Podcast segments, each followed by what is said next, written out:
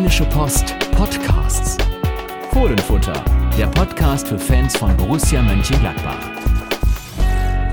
Ja, willkommen wieder mal beim Fohlenfutter Podcast. Ähm, heute versuchen wir es wieder mit draußen. Und zwar diesmal bei dir, Yannick Sorgatz, äh, vor dem Zimmer auf der Terrasse. Und ich, Carsten Kellermann, spreche jetzt die Begrüßung. Wir haben gerade. Du kannst auch, also du kannst auch alles machen. Das, ist okay. Ja, das, Das kam gerade, passte gerade. ja, so. ja, klar. Ähm, ja, wo waren wir gerade? Wir waren gerade beim letzten Training am Birkenmoos. Am Birkenmoos, Borussias Trainingsplatz beim FC Rottach-Egern. Wie viel, die wievielte Einheit war es jetzt? Jetzt müsste ich live, also live, live während dieser Aufnahme hier zählen. Ich weiß es nicht. Es war aber die einzige des Samstages. Ja. Und jetzt auch keine der intensivsten, denn es geht ja am Sonntag weiter. Es geht nach Herzogenaurach zum Testspiel. Aber es ist schon noch was gemacht worden. So, also kann man jetzt nicht behaupten, dass nichts getan wird. Das glaube ich auch. Und äh, vor allen Dingen wird, und das ist, glaube ich, zieht sich jetzt durch die gesamte Vorbereitung, Krafttraining gemacht, natürlich, aber es wird vor allem viel mit dem Ball gemacht und viel Torschusstraining gemacht. In ganz verschiedenen Variationen. Heute war es beispielsweise, äh, wurde über zwei von, von zwei Meter hohe Tore drüber geflankt. In der Mitte stand jemand und musste verwerten. Später wurden die Bälle dann einfach quer gespielt zur Verwertung. Und ich glaube, das ist wirklich ein, ein äh, ganz wichtiger Punkt für Dieter Hecking in dieser Vorbereitung, der Abschluss, der Torabschluss, einfach den Ball reinmachen, weil das war ja nun in der vergangenen Saison oft ein Problem. Wurde auch im Testspiel gegen Augsburg benötigt, denn Dieter Hecking hat selbst vorgerechnet 10 zu 3 Torchancen für Borussia. Da können wir ihm folgen. Also da hat er uns nicht angelogen, sagen wir es so. Das äh, war in etwa das Chancenverhältnis. Das heißt viele Abschlüsse, aber ja nur zwei Tore, was auch wiederum heißt, dass dann viele gute Abschlüsse nicht oder Abschlusssituationen nicht verwertet wurden. Deswegen hast du recht, ja, Abschluss, ein sehr wichtiges Thema. Dann Keen Bennett hat noch eine kurze Privatsession mit Dirk Bremser zum Flanken bekommen. Ja, ähm, ja ich glaube, äh, die anderen haben in der Zeit gespielt. Äh, Fußball? Ja, Fußball, äh, Fußball gespielt. Nicht Und Malefiz. äh, ja, nicht Malefiz oder Mikado oder Schach. Bisschen Rasenschach vielleicht, aber ja, Keenan Bennett äh, war einer von denen, die Dieter Hecking auch gelobt hat. Jetzt muss er trotzdem eine Sondereinheit fahren mit, äh, was die Flanken angeht. Aber ähm, ja, das ist einer, wo wir, glaube ich, ganz, ganz zufrieden mit sind. Ich fand, der war ja fast schon, ich wollte gerade einhaken, als du sagtest, dass, die, dass Dieter Hecking ja im Prinzip fast alle gelobt hat.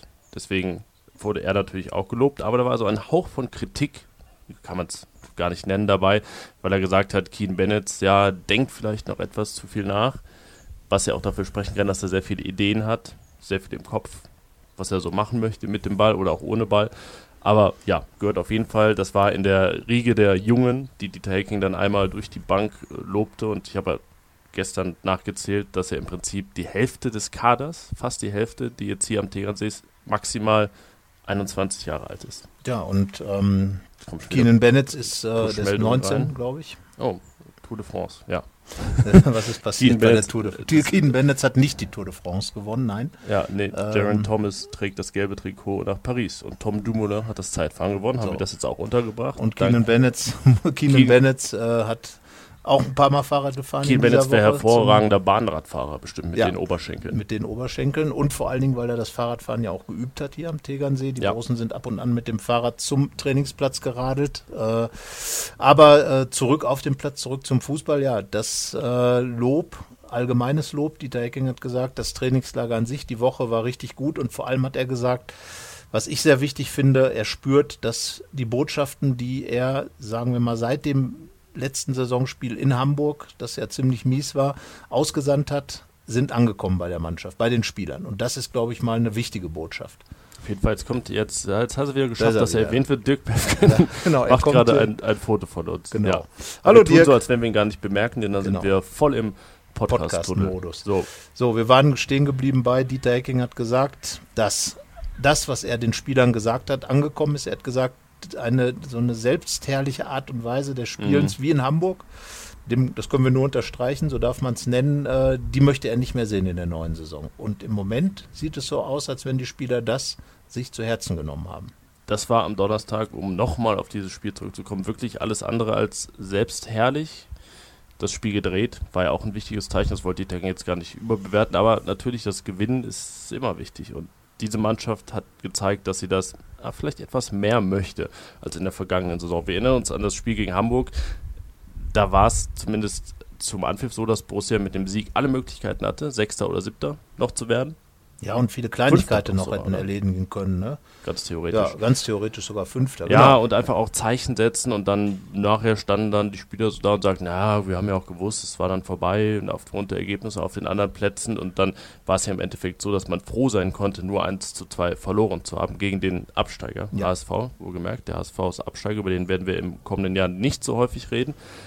Man konnte ja froh sein, dass man nicht 1-5 verloren hat. Das hatte man Jan Sommer zu verdanken, der da ja schon sich in WM-Form präsentiert hat. Aber so viel, das ist jetzt schon, ne, das jetzt reißen wir auch wieder alte Sachen auf, die eigentlich abgehakt sind, aber das hat die Decking eben auch genau. gesagt. Genau. Irgendwann war das auch mal gut, dann war alles gesagt dazu und jetzt volle Kraft nach vorne. Und ähm, ja, volle Kraft nach vorne ist eigentlich auch das Gesamtmotto dieser, dieser, dieser Saison soll das eigentlich werden, weil ich glaube, Dieter Hecking hat auch nochmal ganz klar gesagt, warum er jetzt dieses 4-3-3-System eben äh, eingeführt hat, weil er erstens sagt, es passt wunderbar zur Mannschaft. Wir haben, äh, die Gladbacher haben viele äh, sehr talentierte und gute und äh, spielstarke Mittelfeldspieler, die man dann, von denen man dann mehr unterbringen kann. Und zum Zweiten, ähm, und in dem Kontext wurde auch Keenan Bennett erwähnt, hat er gesagt, wir haben viel mehr Leute, die mit Geschwindigkeit in Richtung Tor gehen. Das ist Fabian Johnson, das ist Ibrahima Traoré, das ist Keenan Bennett und auch Raphael hat ja plötzlich irgendwo einen Raketenantrieb gefunden. Er hat ja. eben noch gesagt, er hat ganz viel äh, gemacht im Urlaub in Brasilien, äh, selbst mit seinen Cousins, mit der Familie am Strand gekickt.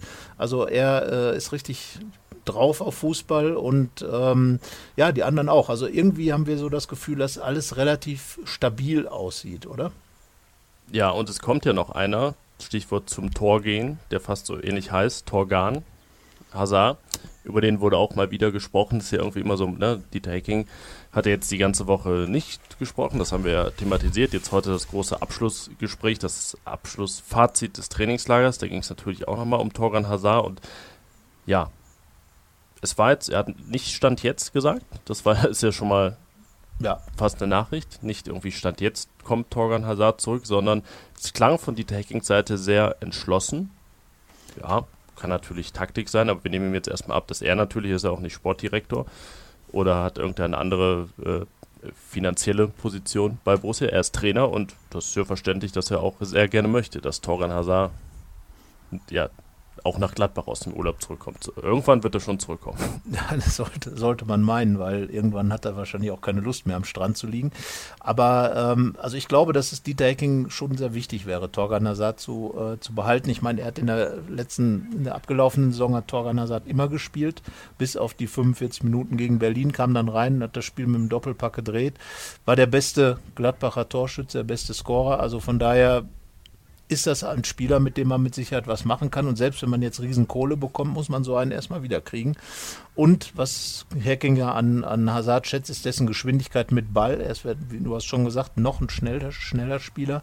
Und dieses, dieses, dieses schnelle Umschalten, das aus dem Ballbesitz heraus plötzlich richtig Tempo aufzunehmen, so wie beispielsweise bei dem 2 zu 1 Siegtor gegen Augsburg, das soll das Prinzip sein. Und dafür braucht man auch einen Torgan Hazard. Und die Taking hat ein bisschen über das 4-3-3 gesprochen, hat gesagt, dass da ja die drei in der vorderen Reihe auch etwas enger zusammen sein können. Das kann der Plan sein. Und wenn wir uns mal überlegen, ja, das sind jetzt Johnson, Raphael und Traoré, die einen sehr guten Eindruck hinterlassen haben, einen On-Fire-Eindruck, wie du gesagt hast gestern. Das könnten aber auch Hazard, Player und Raphael sein. Zum Beispiel. In dieser Dreierkonstellation. Genau. Das ist ja Wahnsinn. Also man, äh, wir erinnern uns beispielsweise an die Konstruktion von, von André Schubert, wo dann äh, der Dreizack. Der Dreizack, vorne. ganz genau. Aber man kann sich das ja auch vorstellen mit zwei Spitzen und einem Zehner dahinter. Äh, Dieter Hecking hat da, darauf hingewiesen, dass man in der vergangenen Saison da Stindl auch ab und zu mal ein bisschen weiter zurück den Zehner gespielt hat, hinter zwei Spitzen, äh, auch in dann einem 4-3-3 ähnlichen System. Wir haben das dann eher als Raute definiert, ja. im Mittelfeld in einem 4-4-2, aber am Ende sind es ja sowieso nur Nuancen, die dann einen 4-4-2 zum 4-3-3 oder zum 4-2-3-1 oder so machen. Entscheidend ist, glaube ich, wesentlich mehr die Botschaft, es soll wirklich schnell und ganz konkret nach vorne gespielt werden. Genau dieses, was in der vergangenen Saison so oft war, dass der Ball zirkuliert. Das sieht alles ganz schön aus, aber irgendwie ist der Strafraum Sperrzone. Und das soll nicht mehr so sein. Nur hinten soll das so sein für den Gegner. Denn jetzt haben wir wieder die ganze Zeit über die Offensive geredet. Ich bin ja sehr gespannt. wie jetzt die Defensive da ins Spiel kommt. Wie das ja zusammengeführt wird, das ist ja noch so ein bisschen, also ein bisschen eher mit Ball alles, was jetzt gemacht wurde. Jetzt werden am Sonntag in Herzogenaurach dann auch Matthias Ginter und Nico Elvedi ja nicht ihre Premiere als Innenverteidigung geben, das haben sie ja letzte Saison schon mal gemacht, aber eben jetzt als Stamm-Innenverteidigung. Da bin ich sehr gespannt, denn wenn ich jetzt gerade mir die Testspiele bei Borussia angucke und ich ein Torverhältnis prophezeien müsste für kommende Saison, dann ging das eher, würde es eher so in 60 zu 48 gehen als 50 zu 38, geschweige denn 40 zu 28. Also eher eine Mannschaft, die ja übers Tore schießen kommen wird. Äh, was ja grundsätzlich ähm, ist, ist schon mal nicht verkehrt. gut wäre. ja. Das wäre so quasi der, der ganz alte Gladbacher Dann Spirit, gewinnt man, gewinnt man mit. Toren zumindest schon mal Games, werden halt keine Championships dann Das werden, ist- aber da wird man mit leben können. Das ist eben die Frage, was, was man dann wirklich, ähm, ich erinnere nochmal an die äh, neuen Trikots und an die letzte Saison, als die Original Puma-Trikots dieser Art getragen wurden, 85, 86. Das war dann eine, oder 84, 85. 93 zu 77, so ja, so ähnlich. ungefähr 77 zu, zu knapp über 50, sowas in der Art. Man war damit Vierter als Borussia Mönchengladbach und ja, das ist natürlich so, also Tore sind immer attraktiv, aber am Ende sind wir uns, glaube ich, einig darüber, es muss schon hinten deutlich stabiler werden als in der vergangenen Saison. 52 Gegentore war zu viel. Das hat auch Matthias Ginter gesagt. Wollte- Er hat es nochmal vor, oder ihm wurde es halbwegs vorgerechnet, dass ja 16 dieser 52 Gegentore in drei Spielen gefallen sind. Also sind 36 in 31 gefallen, was ja wirklich ganz gut ist. Das ist dann wiederum in Ordnung, aber äh, er hat auch ganz klar gesagt, dass solche Spiele halt nicht passieren dürfen. Ja. 1-5, 1-5, 1-6 und äh, das sind natürlich so Dinge. Es war das erste Mal seit der ersten Bundesliga-Saison, dass Borussia in drei Spielen mindestens fünf Gegentore So, bekommen hat. und das sind ja auch immer so, also man wird interpretiert ja auch in Fußball viel rein, aber es sind dann schon Botschaften, dass man eben sagt, und das sind genau, glaube ich, die Punkte, wo dann auch die Fans zu Recht auch äh, sehr, sehr gezweifelt haben an der Mannschaft, genau wie das DFB-Pokalfinale auch immer noch nachhängt, sind das eben solche Klatschen, wo man dann auch wirklich gegen Leverkusen eine Halbzeit lang komplett untergegangen ist, in Dortmund die zweite Halbzeit, auch in München. Es war immer die zweite Halbzeit, wo man sich dann hat abschießen lassen. Ja, ich wollte gerade sagen, das waren dann immer so Tiefschläge, die auch so richtig nachgehalt haben. So, klar, auf andere Art als das Pokal-Halbfinale, aber damit, das war nicht in der Woche danach schon gegessen. Also das war wirklich auch immer was ausgelöst und ähm, ja, irgendwie, das kann jeder so aufzählen. Matthias Ginter hat es auch relativ flott gestern ja. hinbekommen, diese drei Spiele so zu nennen. Und auch klar gesagt, dass ihn das genervt hat. Ja. Und da bin ich jetzt gespannt. Dieter Hecking hat nochmal erklärt, oder warum ein Nico Elvedi auch, selbst wenn ähm, Yannick Westergaard geblieben wäre, für die Innenverteidigung eingeplant worden ist, um mehr Geschwindigkeit da zu haben. Das braucht man natürlich auch, wenn man weiter vorschiebt, wie es im äh, neuen Spielsystem Ja. auch angedacht ist, braucht man natürlich für die Laufduelle ganz einfach schnelle Verteidiger. Yannick Westergaard hat viele Vorzüge. Geschwindigkeit ist nicht sein hervorstechendes Merkmal. Und äh, ja, das soll eben genau die Sache sein, dass eben Ginter und Elvedi wahrscheinlich bei Gegenstößen der Mannschaften, äh, der Gegner dann einfach schnell bei der Sache sind und äh, das dann relativ früh schon entschärfen, weit vorne möglichst dann. Wenn man sich alle aus, wenn man alle Aussagen zum Westergaard-Transfer zusammennimmt, jetzt heute von Dieter Hecking, auch schon von Max Eberl, dann wird einem schon sehr klar, dass das den Borussen jetzt nicht ungelegen kam, dass sich die Dinge so gefügt haben. Jetzt gar nicht, weil sie nicht an Yannick Westergaard und seine Klasse, die ja zweifellos in den ähm, in gewisser Hinsicht vorhanden ist, aber in anderen eben auch nicht. Klar, da kann er auch nichts für, rein aufgrund der Natur der Dinge. Ähm, ja, aber es hat sich einiges zusammengefügt, würde ich mal sagen, weil eben genau das Geld reinkam, für das dann Alassane Plea gekauft wurde und Nico Elvedi wurde nach innen gezogen. Das war anscheinend eh der Plan. Einen günstigen Rechtsverteidiger in Michael Lang gekauft und so. Ja, war das eine Win-Win-Win-Situation mit Sicherheit für zwei Vereine und einen Fußballer. Genau, weil Westergaard scheint sich, das kann man zumindest den sozialen Netzwerken entnehmen, äh, weil der FC Southampton doch eine Menge postet und Westergaard spielt bei vielen dieser Posts eine Rolle. Hat auch ein Interview gegeben, in dem er nochmal klar gesagt hat, dass er sich richtig freut, jetzt in der Premier League zu spielen. Also sei ihm gegönnt. Gute Saison wünschen wir ihm, gute Saison wünschen wir natürlich auch Nico Elvedi. Ja, und, es gibt ja das, das ähm, Wiedersehen am kommenden Ginter, Samstag. Genau. Das ist, geht In immer, der, Southampton. die Fußballwelt ist eine Erbse Ja. und äh, Borussia fliegt dann dahin. Vorher aber fahren wir noch nach Herzogenaurach, dem Ursprung von Puma und äh, Adidas. Und dem Ursprung von Lothar Matthäus. dem Ursprung von Lothar Matthäus. Und ähm, ja, dann könnte man natürlich auch sagen, ähm, Ingolstadt ist der Gegner.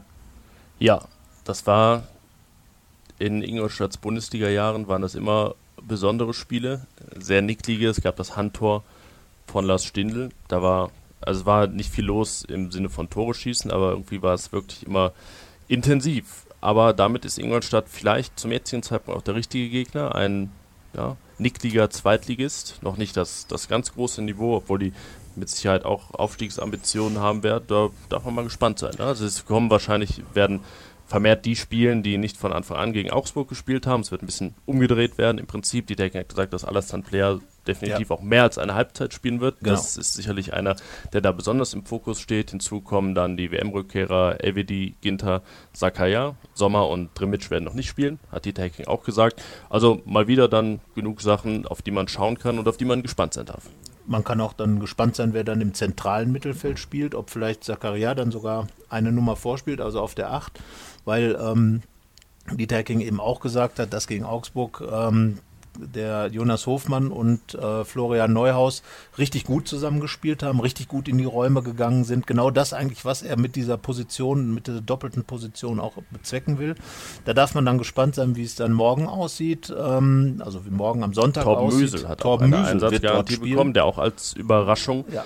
erwähnt wurde. Jetzt Überraschung im ja, lass die Kirche im Dorf Sinne. Jetzt nicht, dass er definitiv sehr gute Einsatzchancen gegen Hastedt im Pokal von Beginn an hat, aber auf jeden Fall hat er sich positioniert. Er ist dabei. Und das ist ja mit jetzt diese Woche gerade 19 Jahren auch immerhin eine Leistung. Ja, vor allen Dingen, weil er, glaube ich, dann der Überraschungsgast sozusagen so ein bisschen ist ja.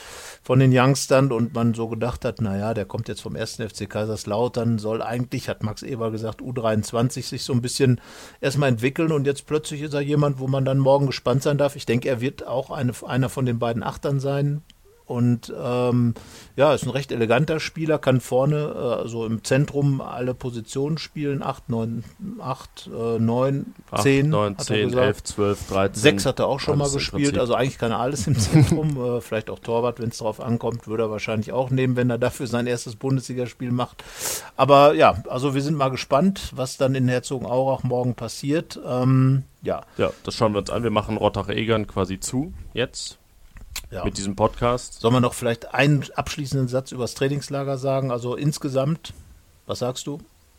Gut, schlecht, für mittel? uns oder für Borussia? Für Borussia. Für uns war es für uns viel zu tun. Viel zu tun natürlich. Ähm, ja, für Borussia alles, was man im positiven Sinne vom jetzigen Stand der Vorbereitung erwarten kann. Diese zwei Wermutstropfen, die beiden Verletzungen, ja, kann passieren, aber es wäre natürlich so, ich sag mal, wenn das nicht wäre, könnte man jetzt sagen, boah, sieht richtig gut aus, aber irgendwie hat es schon so ein bisschen runtergezogen. Man soll es auch nicht überbewerten, aber ne, jetzt auch nicht so tun, als wenn das gar nichts wäre, dass da sich jetzt wieder zwei verletzt haben.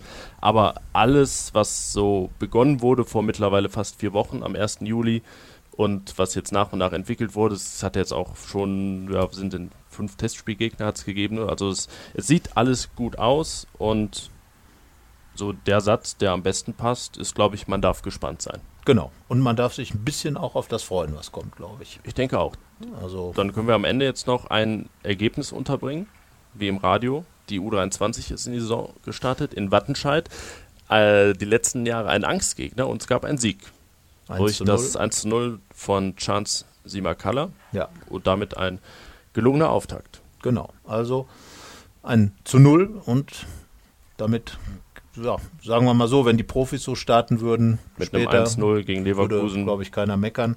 Aber die müssen noch ein bisschen was tun. Wir fahren morgen dann nach Herzogenaurach. Wir auch. Wahrscheinlich ja. voll auf der Autobahn. Es an in Bayern die Ferien begonnen.